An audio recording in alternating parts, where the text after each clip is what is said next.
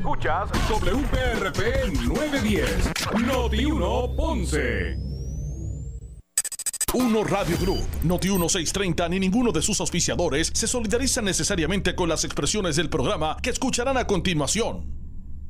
Ponce en Caliente es presentado por Laboratorio Clínico Profesional Emanuel en Juana Díaz. La temperatura en Ponce y todo el sur sube en este momento. Noti 1630 presenta Ponce en Caliente con el periodista Luis José Moura. Bueno, saludos a todos y muy buenas tardes. Bienvenidos, soy Luis José Moura. Esto es Ponce en Caliente. Usted me escucha por aquí por eh, Noti 1 de lunes a viernes a las 6 de la tarde, analizando los temas de interés general en Puerto Rico, siempre relacionando los mismos con eh, nuestra región. Así que bienvenidos todos a este espacio de Ponce en eh, Caliente, por aquí por eh, Noti1, a través del 910 de Noti1, también dando la bienvenida a los que nos escuchan a través del el 95.5 eh, FM de su radio. Así que gracias a todos por acompañarnos. Hoy es martes 14 de junio del año 2020. 22. Eh, Así que gracias a todos por eh, su eh, sintonía. Hoy, hoy vamos a comenzar el programa recordando aquella frase que decía mucho Fufi Santori, el gran Fufi. que decía, utilizaba mucho la, la, frase de, la frase de por fin, corazón por fin.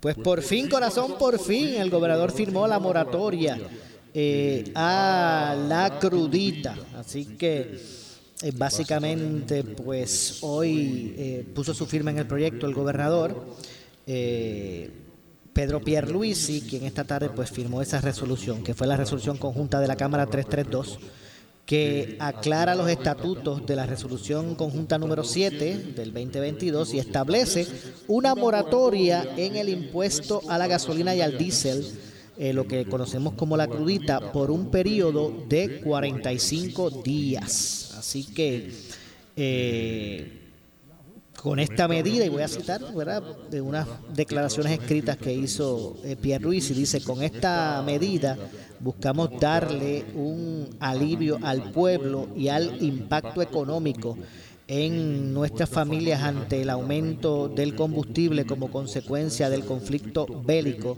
del conflicto bélico entre Rusia y Ucrania, entre otros factores. El Departamento de Hacienda, así como el Departamento de Asuntos del Consumidor, están listos para actuar conforme al mandato de la ley, expresó el gobernador. Mencionó que a partir de eh, mañana la asociación de suscripción conjunta deberá eh, declarar un dividendo extraordinario de 50 millones de dólares de su reserva de capital que estará sujeto a una contribución especial de un 50%. Por lo tanto, la ASC eh, remitirá 25 millones de dólares al Fondo General en o antes del 30 de junio que van a ser utilizados para compensar la pérdida de recaudos que va a generar la suspensión temporera del arbitrio a la gasolina y al diésel, eh, mientras el Departamento de Hacienda pues suspenderá temporalmente hasta un tope de 25 millones de dólares el, agregado eh, al arbitrio de la crudita, que será aplicable eh, al inventario existente y al disponible, así que no hay que esperar que se agoten los abastos ya comprados, por decirlo así, existentes eh, para que se pueda aplicar eh, la reducción de, la crudita. Se va, se va la, la moratoria del arbitrio eh, de la crudita pues será aplicable a inventario existente y disponible. Obviamente además, es obvio que también a, a los que al, al futuro. mientras dura esta moratoria, el Departamento de Asuntos del Consumidor el DACO va a mantener o mantendrá vigente una orden de prohibición de aumentos de los márgenes de ganancia bruta en todos los niveles de distribución y mercadeo en la venta de gasolina, gas licuado de petróleo y diésel. Asimismo, el DACO y Hacienda deberán asegurarse que la reducción en el arbitrio llegue al consumidor y se refleje en el precio final que, se, que, paga este.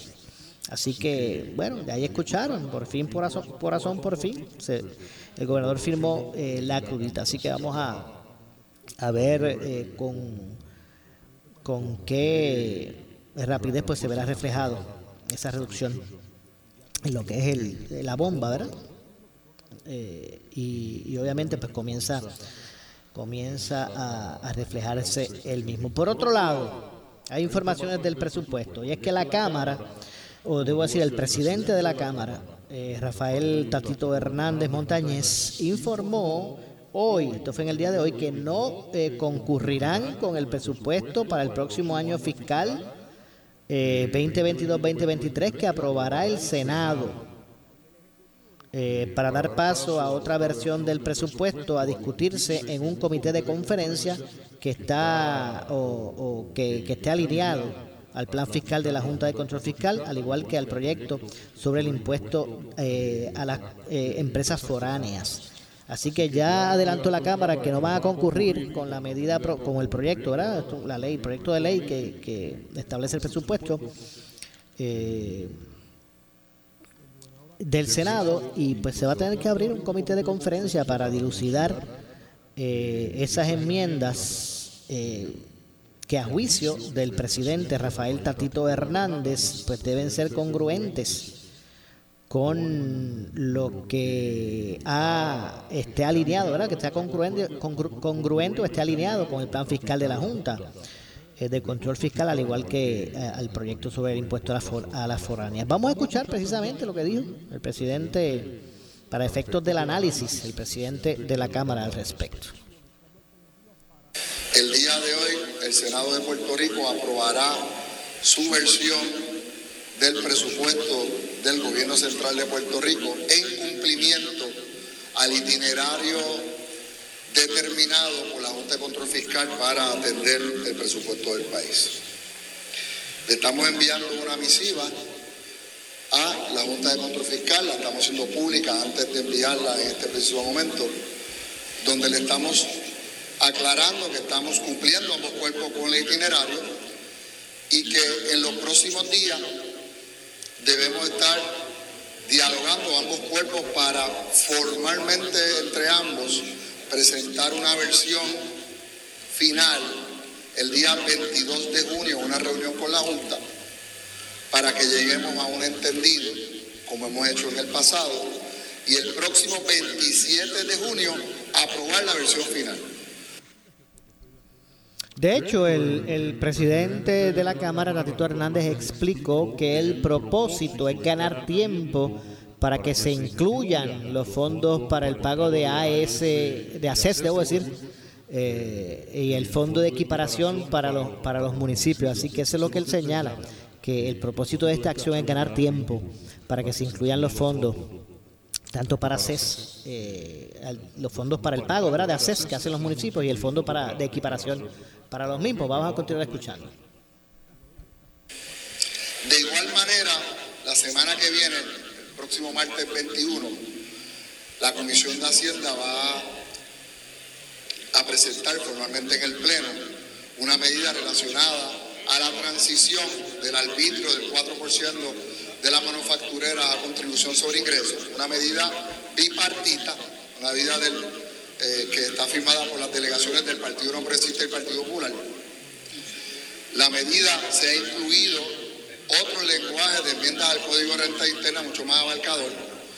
La expectativa es que el Senado también incluya otros cambios a la medida cuando llegue al Senado Así que tampoco concurriremos con la medida cuando regrese para obligar al comité de conferencia y nuestra expectativa es que cuando lleguemos a la reunión del 22 con la Junta de Control Fiscal, el proceso eh, tenga dos medidas para atender formalmente a la Junta y la puedan eh, darle una notificación de cumplimiento o no cumplimiento, nosotros hacer los cambios pertinentes y aprobar ambas medidas balanceadas el 27. Debo aclarar, ¿verdad? Con sus luces y con sus sombras. eh, Bueno, así que eso fue lo que dijo Tatito Hernández, eso fue lo que expresó el presidente cameral Tatito Hernández al respecto. De hecho, expuso eh, que el próximo martes 21 de junio se presentará en la Comisión de Hacienda una medida racionada a la transición del arbitrio de las manufactureras del 4% y contribución sobre ingresos, una medida eh, bipartita que incluye otro lenguaje al Código de Rentas Internas. Mencionó que no concurrirán con las enmiendas que el Senado le va a someter para eh, enviarla al comité, a comité de conferencia y trabajar ambos proyectos, el de las manufactureras junto al de presupuesto, en relación al, a- en reunión, debo decir, disculpen, en reunión al del, del 27 de junio. De hecho, eh, Tatito Hernández criticó de paso eh, que tras la salida de la directora ejecutiva del ente federal creado bajo la ley promesa, Natalia Yaresco, la comunicación ha sido menor. Por lo menos había comunicación, dijo el presidente Cameral cuando estaba Yaresco. Vamos a, vamos a escuchar lo que dijo Tatito Hernández.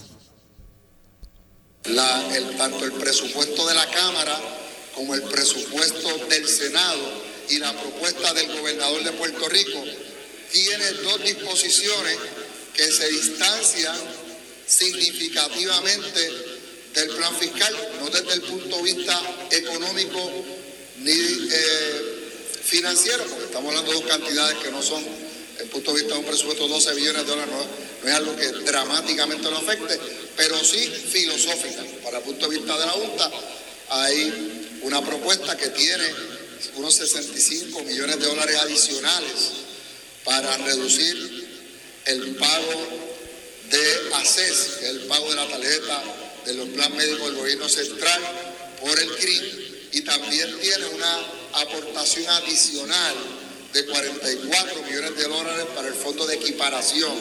Esos 100 millones de dólares, la propuesta que estamos presentando y que hemos dialogado con la Junta desde un punto de vista sustantivo, es una extensión del no recorte de esas dos partidas por los próximos dos años, aunque la evaluemos año a año, y esa extensión va a ser sustituida de una, de una forma transicional de unas medidas para mitigar esos recaudos, ampliando la base, siendo más eficiente en todo lo que tiene que ver con el sistema de recaudos de los municipios y unas iniciativas de reingeniería y abaratar costos por parte de los ayuntamientos, creando consorcios, creando obviamente una, una dinámica de unir esfuerzos entre algunos de los municipios, especialmente los más pequeños, para poder subsistir con sus recursos limitados. Así que Bueno, ese fue Tatito Hernández. El Senado se apresta a aprobar su versión del presupuesto con una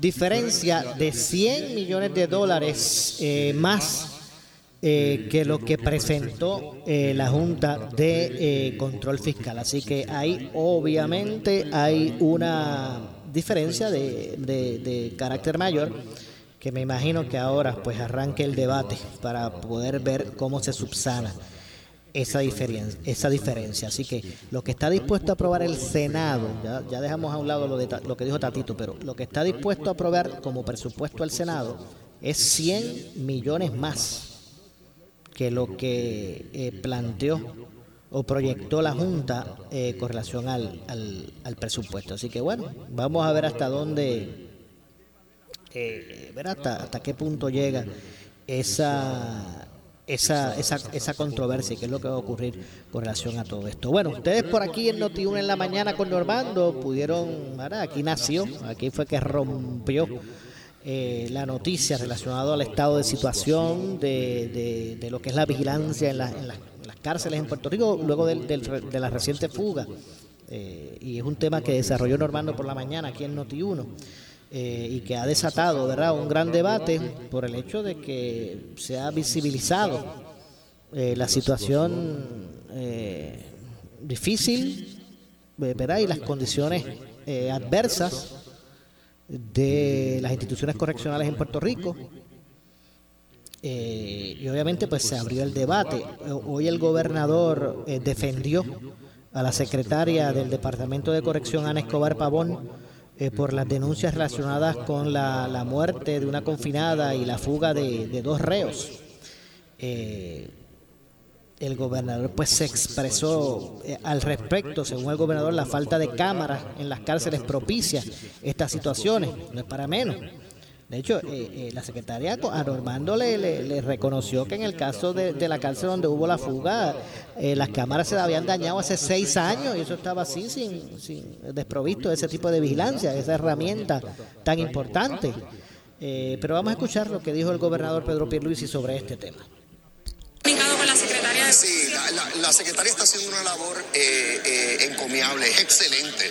Ani Escobar viene del, del, sistema de corrección y rehabilitación, lo conoce al dedillo, siempre está accesible a los medios, siempre da cara cuando hay cualquier situación.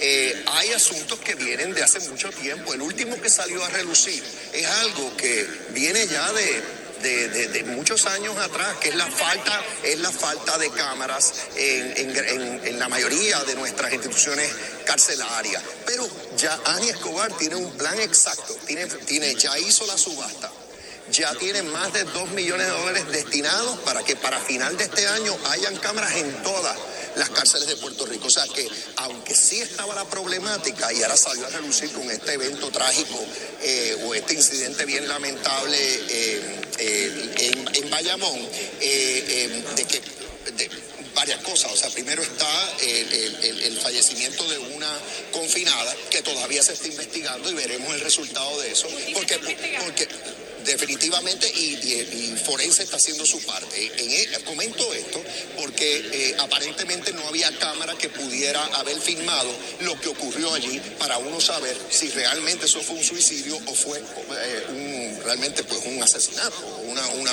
una muerte eh, violenta de otra, de otra índole. Bien, y lo digo en cuanto a eso, también lo digo en cuanto a los prófugos, los que se huyeron de, de, de las cárceles en, en Bayamón. Pues ahí no había cámara y ya con, esta, con este proyecto que tiene Ani Escobar en curso, para final de este año vamos a tener cámaras en todas las cárceles. Así que eh, otra vez yo creo que ella está haciendo un trabajo excelente. Sí hay que investigar todos estos incidentes a saciedad. Eh, y hay que tomar cartas en el asunto. Eh, y, y, Escobar lo hace internamente en correcciones, porque hay una investigación interna en correcciones, pero si en cualquier momento hay que referir el asunto a decir un departamento de justicia eh, o cualquier otra entidad de, ley y orden, se ha hecho. Bueno, el detalle lo tiene Ani. Yo, yo entiendo que ya, ya la policía está más que informada sobre ese asunto y, pues, con toda prejusticia también. Así que ah, no vamos a escatimar, estas cosas se investigan. Pero eh, es increíble que los presos se fuguen de esta manera. O sea, no, hay vigilancia, brincan. Bueno, eso, eso ha ocurrido cada vez que ocurre lamentable. Ha ocurrido en el pasado, no es la primera eh, vez que eso, que eso sucede. Aquí lo que indicó eh, otra vez la secretaria Escobar, es que las cámaras no estaban funcionando, que habían dos guardias velando por el perímetro y que aparentemente se aprovecharon de esa situación. Eh, pero ella es la, ella es la perito en esta, en este tema y ella es la que debe contestar sus preguntas y, me consta que ella es muy accesible. Bueno, ya escucharon lo que dijo el gobernador al respecto, así que eh, el gobernador se refiere ¿verdad? a la muerte de la confinada que el Departamento de Corrección y Rehabilitación calificó la misma como un suicidio, pero sus familiares no creen esa teoría. El segundo incidente ocurrió el pasado domingo cuando dos reos eh, se fugaron del centro de detección 1072 en Bayamón. Así que mire, abierto el debate con relación al estado de situación de las instituciones correccionales en Puerto Rico que tienen varios retos, no tan solo de infraestructura, de este tipo de, de, herramientas como son las cámaras de seguridad, eh, sino que también de, reclutamiento y hasta de, ¿verdad? De, los, retos que plantean los oficiales correccionales en términos del, del salario, de la paga a estos eh, oficiales de corrección. Así que aunque reconoce varios aspectos y, retos dentro de corrección, el gobernador pues defiende eh, a la secretaria de corrección en ese sentido y eh, le da un espaldarazo eh, a la misma. sobre la reforma laboral, que también es otro proyecto que ha estado por ahí dando bandazos. Vamos a hablar un poquito más adelante, luego de la pausa, así que regresamos de inmediato. Soy Luis José Moura. Esto es Ponce en Caliente. Pausamos y regresamos. En breve le echamos más leña al fuego en Ponce en Caliente por Notiuno 910. Sirve a tu comunidad durante emergencias y desastres naturales con el Puerto Rico Army National Guard. Visita nationalguard.com para más información. Un auspicio del Puerto Rico Army National Guard, la Asociación de Radiodifusores y esta emisora. Oscar Crespo y Asociados. Somos orientadores de casos de seguro social por más de 30 años, con el conocimiento y la experiencia que necesitas al momento de someter su reclamación. Consulte con Oscar Crespo y Asociados y sus atentos empleados le orientarán. Seguimos ubicados en el edificio de dos plantas, esquina frente al semáforo en la avenida Fagot, urbanización Santa Clara Ponce, 787-642-2452, 939-217-6675. Este verano no te quemes con las deudas. Aprovecha el préstamo personal que te ofrece tu cooperativa de Juradías. Desde 5 mil hasta 40 mil dólares. Desde 4.50% APR. O disfruta más el verano en tu auto nuevo. Con el financiamiento más competitivo. Desde 2.95% APR. Aprovecha. Solicita online en copjuanadías.com. 837-2575 Juanadías. 580-0043 Coto Laurel. Sujeto a aprobación de crédito. Restricciones aplica. Ofertas válidas hasta el 31 de julio del 2022. Acciones y depósitos asegurados hasta 250 mil dólares por. No por el gobierno federal. Por su calidad de servicio. Por su conveniente horario. Así es el Laboratorio Clínico Profesional Emanuel, siempre brindándote un servicio de excelencia con tecnología precisa y avanzada para un resultado confiable. Un laboratorio completo. Y los resultados los recibo rápido y hasta por email. Con servicio a industrias y también a domicilio. Haz de Laboratorio Clínico Profesional Emanuel tu laboratorio de confianza. Ese es el mío. Y el mío también. En Juana Díaz, llámenos al 260-5504 o al 580-0080. ¿Sufres de hemorroides y no sabes qué hacer? Ahora hay una opción. En AR Institute of Gastroenterology tenemos un tratamiento sencillo, eficaz y sin dolor para tratar las hemorroides. El sistema O'Regan es una alternativa sin cirugía para tu problema de hemorroides. Toma solo unos minutos y puedes regresar a tu rutina normal el mismo día. Dile adiós a las hemorroides. Visítanos en el edificio Barra Ponce Bypass, oficina 806 o llámanos a AR Institute of Gastroenterology para una cita al 787-259-8200. 259-8200.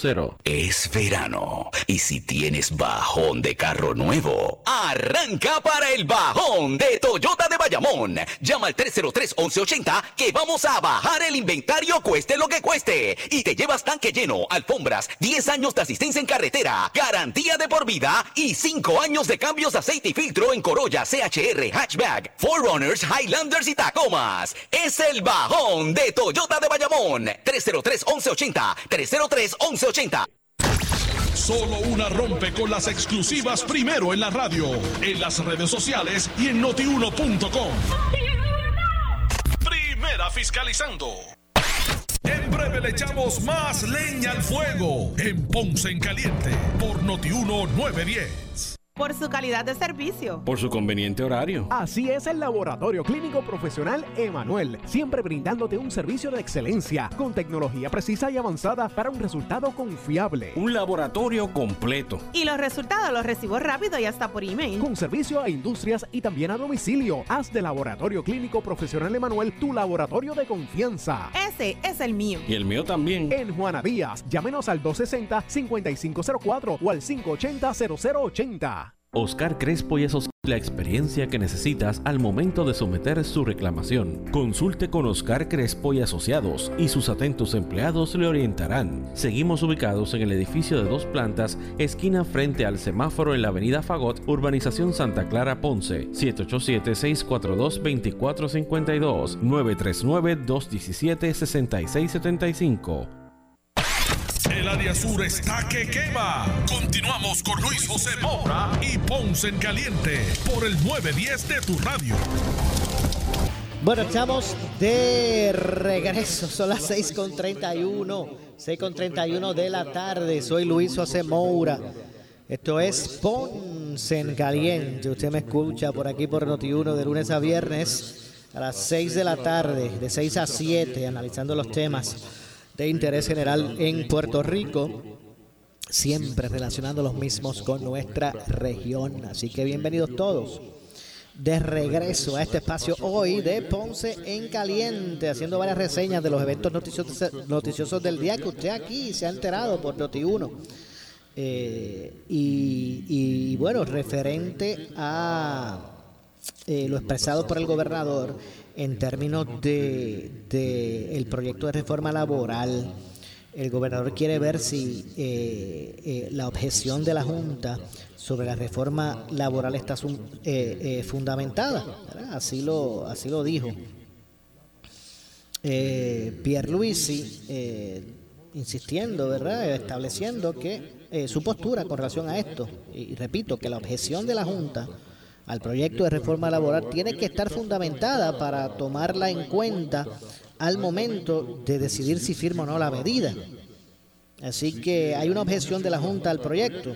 El gobernador dice que espera que esa, que esa posición sea fundamentada porque él, para él poder tomar en cuenta eh, esa posición al momento de decidir si va a firmar o no la medida, pues, pues eh, él al menos espera que, esa postura sea muy bien fundamentada. Pero vamos a escuchar precisamente de voz del primer ejecutivo.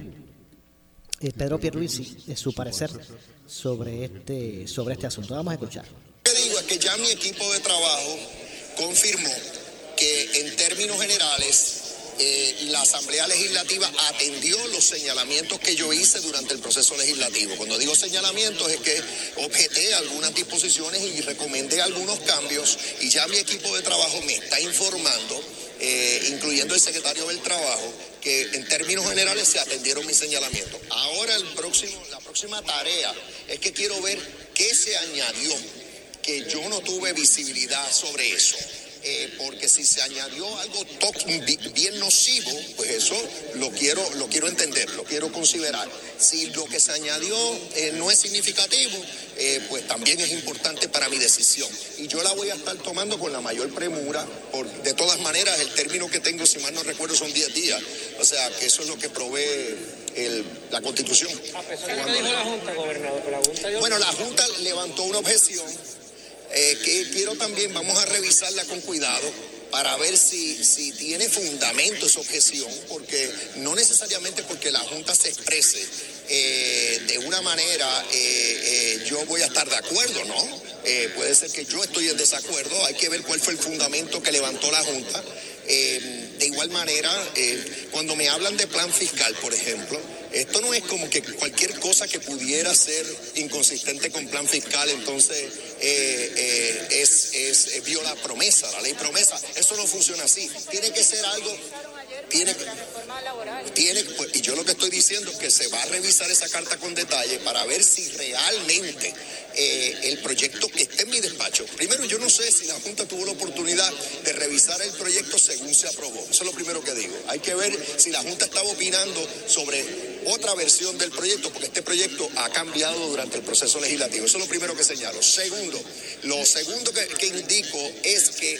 Eh, quiero ver cuál es la, llamada inconsistencia con el plan fiscal, porque primero tiene que ser significativa y no es cuestión de que pues no es de su agrado, eso no funciona así, no es como que la Junta puede arbitrariamente eh, eh, eh, entorpecer el proceso legislativo sería un exceso.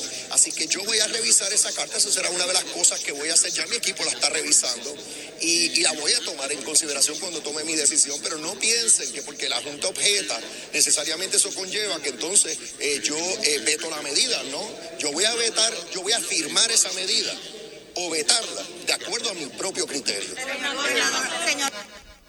Bueno o la firma o la beta de acuerdo a su criterio, este, dice el gobernador con relación a, a este proyecto. El lunes, el presidente de la Junta de, Fiscal, eh, David Skill, eh, expresó que el proyecto de la Cámara 1244 sobre la reforma laboral es inconsistente con el plan certificado eh, y con la ley promesa. Vamos a ver lo que ocurre.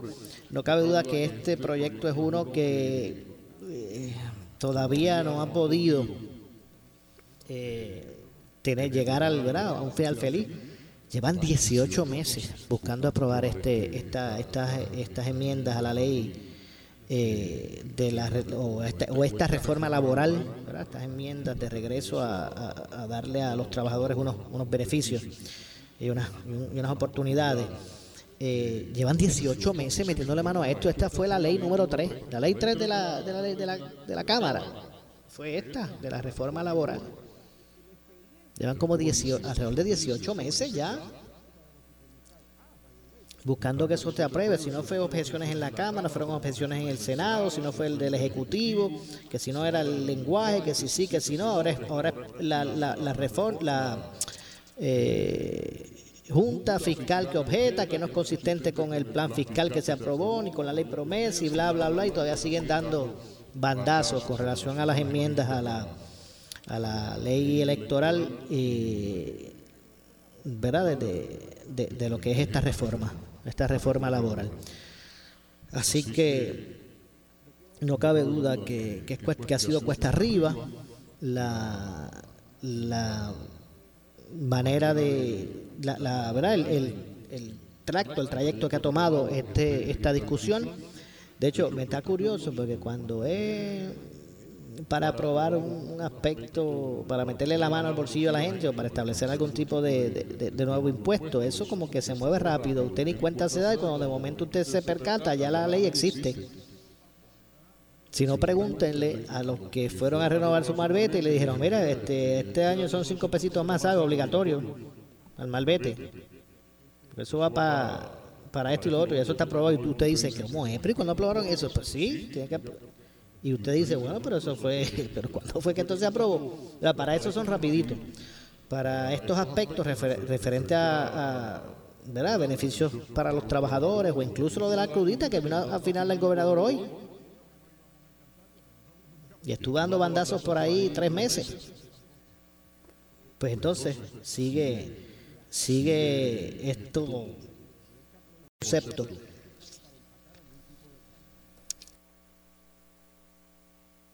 Y estos y estos y estos asuntos relacionados a la reforma eh, laboral que todavía pues no, no han podido llegar a, a, su, a la consecución de que sea de que sea aprobada. Así que bueno vamos a ver lo que ocurre.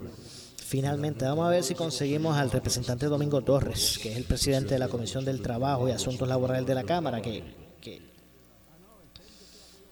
que ¿verdad? trabajó este proyecto, ha trabajado este proyecto que es, de su autoría y que, ha visto cómo por los pasados 18 meses eh, han habido trabas para que esto se apruebe, incluso al día de hoy pues todavía es incierta la, la aprobación de, de la reforma. Así que vamos a ver si ya mismito tratamos de conseguirle para, para conocer su, su impresión al respecto. El gobernador, por otro lado, eh, avaló la propuesta de aumentar el room tax de alquileres de propiedades a corto plazo para que ¿verdad? para darle a los municipios Eh, en ese sentido el gobernador eh, Pierre Luisi eh, favoreció hoy la propuesta de los alcaldes para aumentar un por ciento adicional para los municipios en eh, los cargos por alquiler de vivienda a corto plazo. Vamos para, para efectos del análisis escuchar lo que dijo eh, Pierre Luis al respecto. Ah, eh, pienso, yo he estado escuchando y, y leyendo eh, sobre eh, posible reglamentación de la industria de alquileres de propiedades a corto plazo. Y algo que sí yo favorezco es que en vez de que paguen 7%, paguen 8% y que ese por ciento adicional se le destine a las arcas municipales, porque los municipios le dan mantenimiento a estas propiedades y a las eh, son los que recogen la basura, son los que mantienen las carreteras en el área, eh, las proveen seguridad. Y sé que en la industria, eh, por lo menos en términos generales, no ven con desagrado esa, ese posible aumento en, lo que, en lo que paga el dueño de la propiedad al gobierno eh, cuando él alquila y, y se la atiendan. Lo que pasa es que casi todos los Airbnb aquí son puertorriqueños que los alquilan, o sea, el golpe va a ser para el puertorriqueño de ese... Bueno, hay, eh, sí, la mayoría de los de, de estas propiedades, los dueños, la gran mayoría, la inmensa mayoría son de puertorriqueños, eso es correcto. Pero al mismo tiempo hay unos reclamos de, por ejemplo, pueden ser los hoteles, pueden ser los paradores, pueden ser residentes del área. Eh, y una manera de atender esos reclamos es la que yo estoy mencionando, que es, es solamente un por ciento eh, de aumento en lo que le pagan al gobierno, en este caso sería, eh, iría destinado al gobierno municipal, no va a afectar, yo estoy seguro que no va a afectar la habilidad de estos propietarios o estos dueños de propiedades de alquilarla, porque aquí hay una demanda enorme. Eh, es más, no, no damos abasto.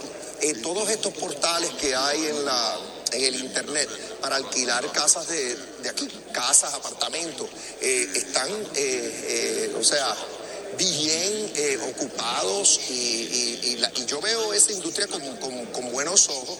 Claro, no descarto que se reglamente, por ejemplo, si en un área en particular ya el porcentaje de propiedades es, es demasiado, pues quizás se puede reglamentar. Em, pero pero hay que hacerlo con mucho cuidado, porque el turismo está siendo punta de lanza, está, está, está creando muchos, miles de empleos. Ahora mismo hay más de 86 mil em, eh, personas empleadas en el sector del turismo. Es el número más alto de empleos en el sector turístico de Puerto Rico. Y eso es lo que queremos, queremos desarrollo económico. Eh, así que, y, y, como lo mencioné en un programa radial hace un minuto, realmente aquí no compiten unos con otros porque el turismo que llega a Puerto Rico viene de afuera principalmente. Tenemos turismo interno, pero la inmensa mayoría vienen de afuera. Y realmente los hoteles no compiten unos con otros, compiten con hoteles que están en otros destinos. Y las mismas propiedades de alquiler de corto plazo también compiten con, con, propiedades de, de, otros destinos. Y, y tampoco compiten con paradores, porque el que quiere una experiencia de parador o de hotel, eso es lo que quiere.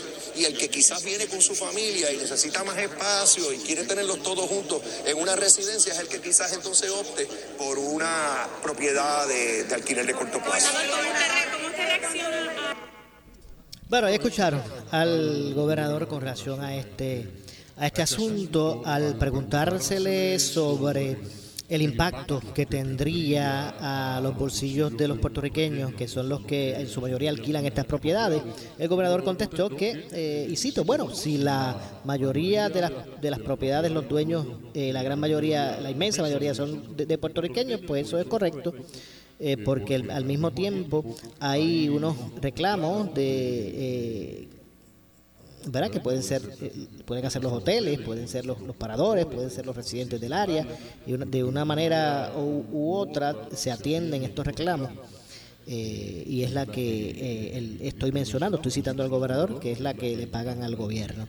En ese, en ese caso le, iría destinado al gobierno municipal, no, no va a afectar lo que, lo que iría destinado, pues no va a afectar. Yo estoy seguro que no va a afectar la habilidad de esos propietarios o esos dueños de propiedades de alquiler, eh, porque eh, aquí hay una demanda enorme, dijo el gobernador. A juicio de, de Pierre Luis, y el impacto sería mínimo si le toca eh, en cuenta el, crecimiento, si se toma en cuenta el crecimiento que ha experimentado el turismo en ese, en ese particular. Bueno, vamos a ver lo que ocurre con relación a, a este asunto. Así que todo, todo apunta a que eh, pues aparenta haberse identificado el room tax como, como la oportunidad eh, a corto plazo para eh, poder asignar a los municipios fondos para palear la situación de crisis que enfrentarían muchos de ellos si es que finalmente se elimina lo que es el fondo de equiparación y todas estas situaciones relacionadas al al, a, los, a los fondos que, que, llegan a los municipios por concepto de, de estas partidas eh, que administra el CRIM, pero que pues son destinadas precisamente a los eh, municipios. Los más afectados son los municipios pequeños, obviamente. Eh, vamos a poner, por ejemplo, el caso de Ayuya, que depende también de, de, de, de, este tipo de partidas. De hecho, fondos federales que, que que recibe, pues eh, pudiesen hasta estar en juego si, si realmente pues no proceden estas, estas partidas, estas remesas eh, y son eliminadas por, por concepto de, no ajustarse al, al plan de ajuste de la deuda en ese sentido. Bueno, vamos a voy a aprovechar para adelantar la pausa. Bueno, no adelantar, ya, nos corresponde. Vamos a hacer la pausa. Al regreso venimos con un tema adicional y es el tema de los municipios, precisamente, y de las expectativas que tienen con relación a, al, fondo de, de equiparación, a la reunión que tuvieron con, con los, con los municipios, con el- los representantes de la Junta, entre otras cosas. Así que vamos a aprovechar para hacer la pausa eh, final que nos corresponde y regresamos eh, de inmediato con más. En breve le echamos más leña al fuego en Ponce en Caliente por Notiuno 910. Por su calidad de servicio. Por su conveniente horario. Así es el Laboratorio Clínico Profesional Emanuel, siempre brindándote un servicio de excelencia con tecnología precisa y avanzada para un resultado confiable. Un laboratorio completo. Y los resultados los recibo rápido y hasta por email. Con servicio a industrias y también a domicilio. Haz de Laboratorio Clínico Profesional Emanuel tu laboratorio de confianza. Ese es el mío. Y el mío también. En Juana Díaz, llámenos al 260-5504 o al 580-0080. Oscar Crespo y Asociados. Somos orientadores de casos de seguro social por más de 30 años, con el conocimiento y la experiencia que necesitas al momento de someter su reclamación. Consulte con Oscar Crespo y Asociados y sus atentos empleados le orientarán. Seguimos ubicados en el edificio de dos plantas, esquina frente al semáforo en la avenida Fagot, urbanización Santa Clara Ponce, 787-642-2452, 939-217-6675. El área sur está que quema. Continuamos con Luis José Moura y Ponce en Caliente por el 910 de tu radio. Bueno, son las 6.49, ya estamos en nuestro segmento final. Soy Luis José Moura, esto es Ponce en Caliente. Por aquí por Noti1 hay un aspecto adicional que queremos traer, eh, ¿verdad? Y es lo de aspecto, el asunto de los municipios. Lo que encaran tras la eh, posible elimina- eliminación del fondo de equiparación, la, el- la actitud, ¿verdad? Que vamos a recapitular sobre eh, la tal vez la, expectativa de estos alcaldes importantes que se reunieron ayer con representantes de la Junta. Vamos a escuchar prácticamente cuál fue, cuál fue la dinámica, cuál fue la reacción de estos alcaldes importantes, como el presidente de la asociación, el presidente de la federación, el alcalde de Bayamón, otros alcaldes eh, también, eh, y qué expresaron. Vamos a recapitular lo que expresaron tras salir de esa reunión. Eh, los miembros de la Asociación de Alcaldes como de la Federación de Alcaldes estuvimos reunidos con varios asesores de la Junta de Control Fiscal, fue una reunión muy productiva. Eh, nos escucharon, hicimos una presentación sobre la importancia de mantener eh, los 88 millones del Fondo de Equiparación eh, en el presupuesto actual y a la misma vez le informamos que estamos avalando el presupuesto aprobado por la Cámara de Representantes donde contempla estas aportaciones a sobre 30 municipios que se podrían ver inoperantes si no se aprueban estos 88 millones. También hablamos de, las aportaciones a CES y también le dimos mecanismos eh, de que necesitamos su ayuda en la aprobación de, de un reglamento que está ante la evaluación de la Junta de Control Fiscal, donde va a estar eh, generando algunos fondos para cubrir las aportaciones de ACES. Eh, también discutimos otras medidas que se están discutiendo en la Asamblea Legislativa para traer fondos nuevos a los municipios y vimos una apertura de la Junta de Control Fiscal, de los asesores de la Junta, en llevar el mensaje y a la misma vez nosotros nos comprometimos con la Junta de hacer una reingeniería, una reestructuración de todas las operaciones de los gobiernos municipales a un término de tres, de tres años para que así nosotros tener tiempo eh, suficiente para poder presentarle a cada uno eh, de nuestro de la Asamblea Legislativa esta reestructuración de los, de los gobiernos municipales. Yo quiero, quiero agradecer primero que nada a mis compañeros alcaldes que han estado trabajando en un esfuerzo para traer soluciones eh, a la mesa de la Junta de Control Fiscal, eh, que han estado meses trabajando con esto, iniciativas que hemos estado planteándole a la Junta por los pasados años. Eh, esperemos que en esta ocasión haya un cambio de visión. Ya ellos han aprobado el plan de ajuste, ya ha resuelto el tema con los bonistas. Ahora nos deben dar un, un respiro, ¿verdad?, para que los municipios puedan presentar sus propuestas y a la misma vez una moratoria al fondo de equiparación, porque ya hemos planteado la situación económica en la que se vendrían casi 30 municipios en términos operacionales. Un punto importante que hemos estado presentando y que los compañeros hemos estado desarrollando es que nos encontramos también en la recuperación de nuestras ciudades, trabajando con muchos fondos federales para la recuperación de nuestros pueblos. Es imposible que estos municipios puedan levantar eh, su, su economía, trabajar con la recuperación en una crisis eh, económica. Así que estamos pidiendo una moratoria, pero a cambio de eso venimos con unas ideas, eh, eh, con unas, unas soluciones a la Junta. Lo primero es obviamente utilizar el fondo del Consolidation Fund para poder consolidar algunas funciones municipales, reestructurar eh, en términos operacionales muchos municipios, trabajar el tema de, la- de los, de los empleados, trabajar varias iniciativas que puedan ayudar a que los municipios puedan aguantar eh, el, el golpe de la merma de ingresos. En fin, hay unas ideas que, que- hemos estado presentando sobre la mesa y esperamos en Dios, ¿verdad?, que en esta ocasión pues la Junta eh, pueda escucharlas eh, y plantearlas con la seriedad que lo hemos planteado. Federación Asociación hemos estado trabajando un borrador en conjunto y yo espero que, que en esta ocasión pues la Junta lo vea con mucha seriedad. Y es bien, es bien importante que también el alcalde de Bayamón eh, le trajo unos puntos bien importantes a la Junta de Control Fiscal referente a las regulaciones federales que requieren que los municipios tienen que cumplir. Sí, un poquito más de Sí, cómo no. Yo que, pues, primero creo que vi apertura por parte del equipo técnico de la Junta a escuchar los planteamientos de la Federación y de la Asociación. Hay un punto bien importante y es el siguiente. ¿Qué pasaría con todos los programas federales que tienen todos estos municipios en el momento que el municipio ya no tenga dinero suficiente para correr la estructura administrativa?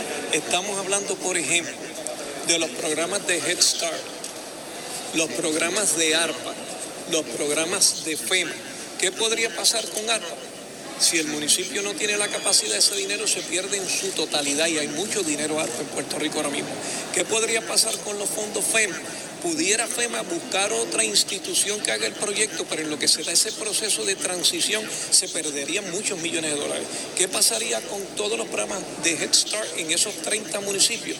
Cerrarían operaciones y en lo que el Departamento de eh, Salud de Estados Unidos consigue propuestas nuevas de instituciones sin fin de, de lucro, puede pasar uno, dos años y entonces se afectan los niños, ese dinero no llegaría a Puerto Rico y dudo que en muchos de estos municipios que se consigan instituciones sin fines de lucro que puedan correr esos programas. Estamos hablando de una cantidad de dinero tan grande que a lo mejor entonces los 44 millones que le estás quitando o que le intentas quitar ahora, lo vas a perder dos, tres o cuatro veces por, por, por esos programas federales que podrías estar perdiendo. Y ese punto ellos lo consideraron. Bueno, ustedes ellos pues, le dieron esperanza de que sí, de que lo pueden evaluar a Y- Sí, y tanto la federación, tanto la federación como la asociación van a seguir eh, compartiendo información técnica con los miembros de la Junta y vamos a esperar, vamos a darle la oportunidad. Pero, pero hay un punto importante. En estos momentos eh, ya la legislatura está a, pro- a pro- aprobar el presupuesto. Hay pendiente un presupuesto donde se, se pone la moratoria de los 88 millones, se, se pone dinero para, para ACES. Yo creo que el Ejecutivo y el Legislativo tienen que ponerse de acuerdo para llevar un mensaje a la Junta. Eh, nuestro, nuestro escenario ideal es que enmienden el plan fiscal, ya estamos tarde para eso, pero entonces está en las manos del Ejecutivo junto con el legislativo el resolver esta situación. Ya los alcaldes federados y asociados pusieron sobre la mesa las alternativas. En estos momentos la Junta de Control Fiscal tiene soluciones que hemos presentado puntuales para trabajar reestructuraciones en, en los municipios, trabajar lo que sería la descentralización, trabajar distintas iniciativas que van a beneficiar a nuestra gente. Más allá de los fondos federales que son importantes, nosotros lo planteamos como un tema medular, pero también está el servicio a la gente. O sea, los municipios hemos sido lo que po- ca- to- cada, vez hacemos más servicios estatales con menos dinero en los municipios. Así que yo creo que el tema de la descentralización debe ser también un tema me- medular en esta discusión. Ojalá que no caiga en oídos estériles en la Junta, porque en muchas otras ocasiones mis experiencias han sido que la Junta escucha, y digo, los empleados de la Junta escuchan y al final del camino la decisión la toman eh, los miembros de la Junta, que su visión es una eh, filosófica en contra de los municipios. sus propuestas que ustedes están presentando hoy aquí, ¿cuáles serían los municipios más afectados, los primeros en ser afectados? más se benefician del fondo de Bueno, lamentablemente se nos ha acabado el tiempo. Más adelante vamos a ampliar más sobre este asunto.